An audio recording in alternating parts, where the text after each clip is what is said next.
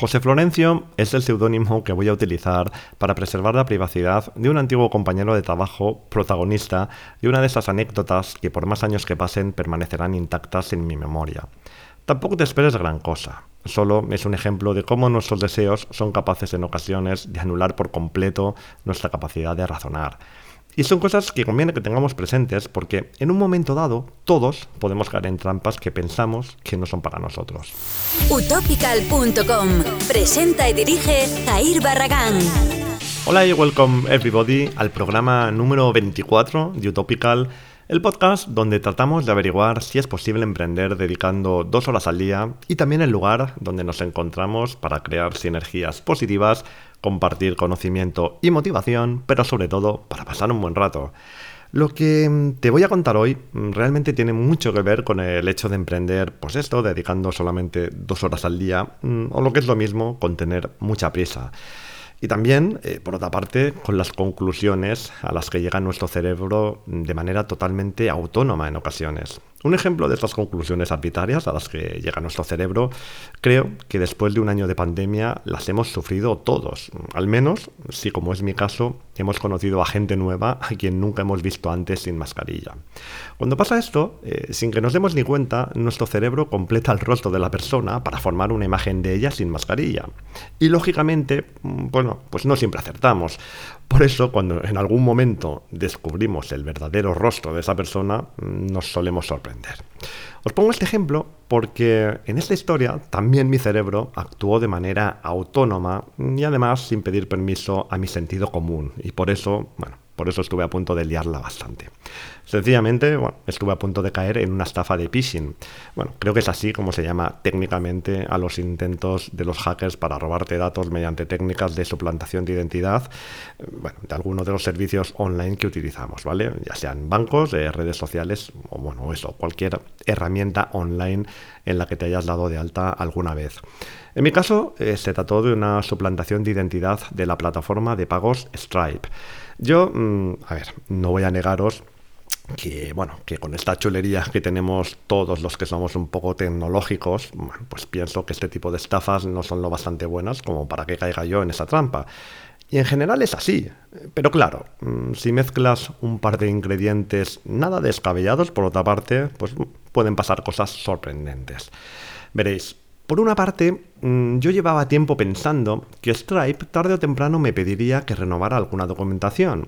Y yo pensaba esto porque, bueno, me creé la cuenta de Stripe hace muchos años y creo que cuando lo hice tuve que enviar el DNI, ¿vale? Un DNI que a día de hoy, pues ya lo he renovado y bueno, como, como digo, por el hecho de haberlo renovado, pues pensaba que quizá Stripe algún día me pediría el nuevo DNI porque el que ellos tienen pues está caducado, simplemente por eso.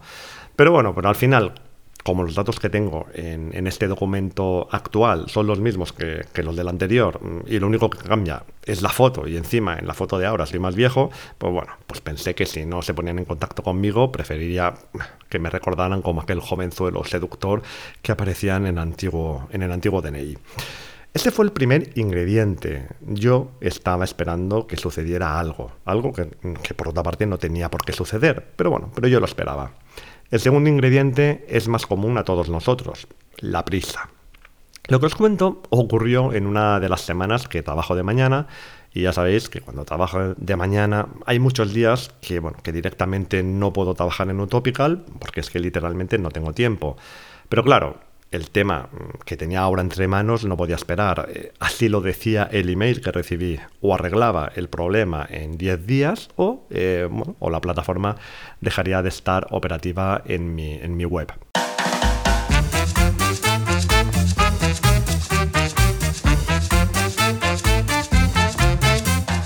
Como en todos los lavabos, aquellos a los que me dirigía habían sido testigos de todo tipo de confesiones, complicidades y hasta pruebas de embarazo. Pero yo me estaba meando y a lo que iba era vaciar el depósito, sin más. Lo que pasa es que al final de aquellas escaleras que conducían a mi destino me esperaba un compañero, que en base a su expresión corporal solo podía o tener muchas ganas de ir al baño, o haber consumido cocaína, o simplemente estaba muy nervioso por algo.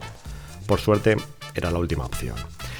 Y sí, Como te imaginas, el compañero era José Florencio. José Florencio debía tener la edad de Rosa. No sé si te acuerdas de Rosa, pero te hablé de ella en el programa número 21. Rosa era una señora mayor porque debía tener entonces uno o dos años menos de los que tengo yo ahora, pero a pesar de eso empezó a comer cada día con nosotros y por supuesto que la aceptamos como a una más del grupo. Pero a diferencia de ella, José Florencio era un hombre de aspecto desgarbado, con una prominente barriga y con un carácter mm, bastante peculiar. Cuando me paró en lo que fue lo más parecido a un placaje de los que se hacen en fútbol americano, lo primero que me dijo era que iba a pedir un adelanto. Había conocido a una chica por internet, rusa, la chica se había enamorado de él en dos emails, por cierto, y quería venir a conocerle, pero mm, lamentablemente no tenía dinero para comprar el billete de avión, así que le había pedido mil euros.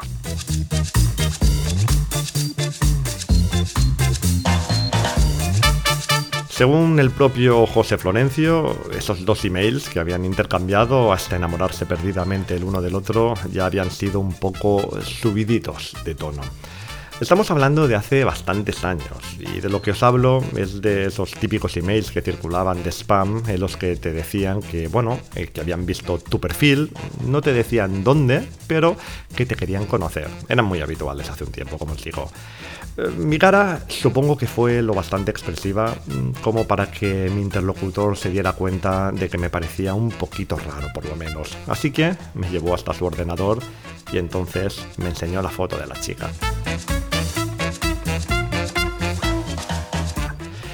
No sabría cómo describir aquella foto. Decir que era preciosa sería casi un insulto.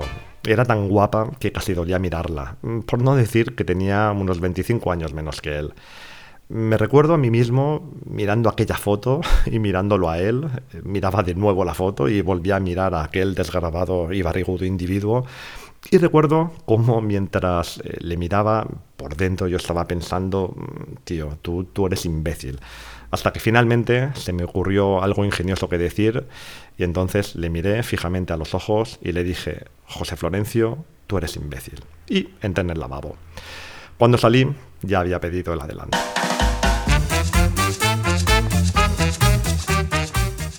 Pero os he contado esta historia porque Stripe estaba a punto de dejar de estar operativo en mi web, o, al menos eso lo creía, y tenía que hacer algo con relativa urgencia. Así que pinché el link, accedí a la página de inicio y rellené los datos que me pedía.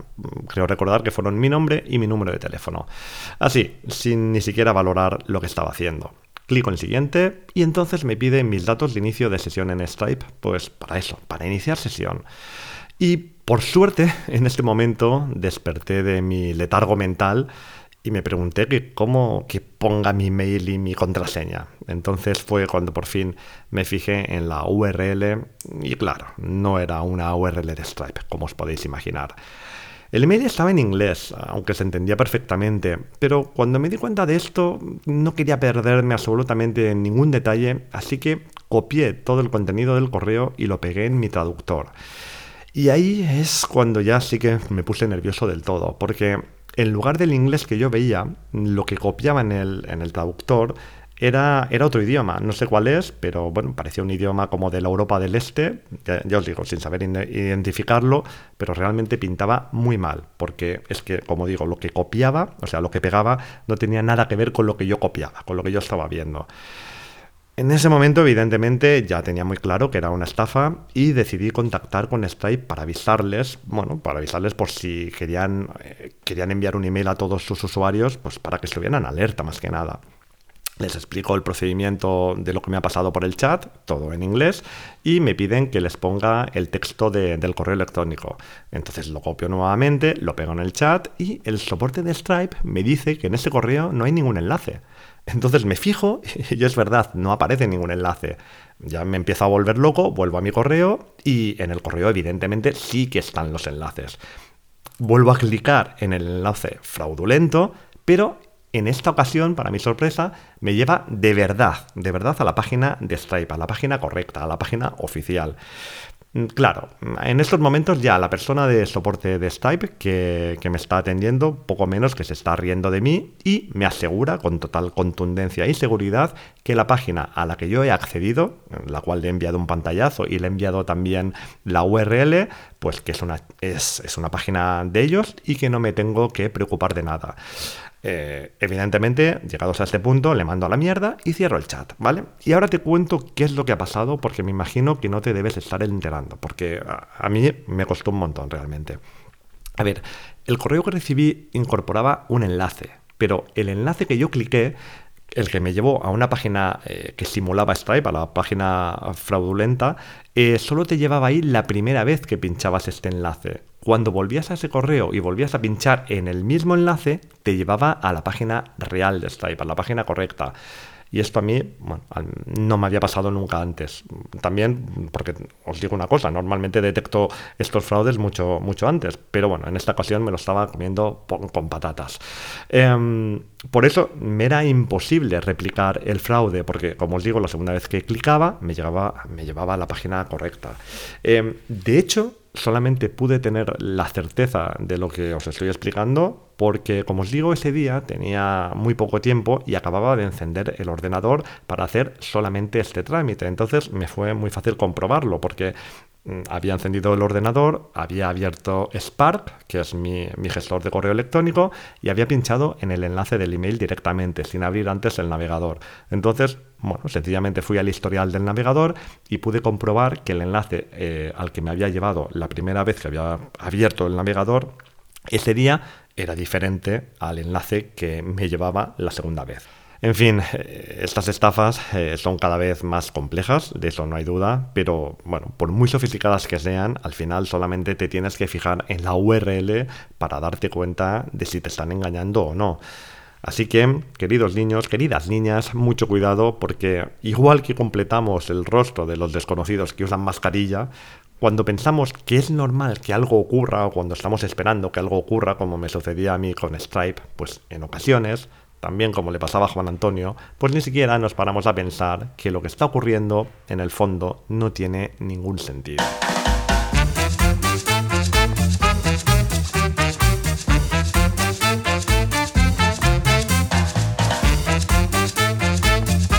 Y por cierto, eh, si quieres saber cómo acabó la historia de José Florencio, este programa tiene contenido adicional. Puedes acceder a este contenido pagando o compartiendo con tus amigos este programa de manera totalmente gratuita. En las notas te dejo todo bien explicado.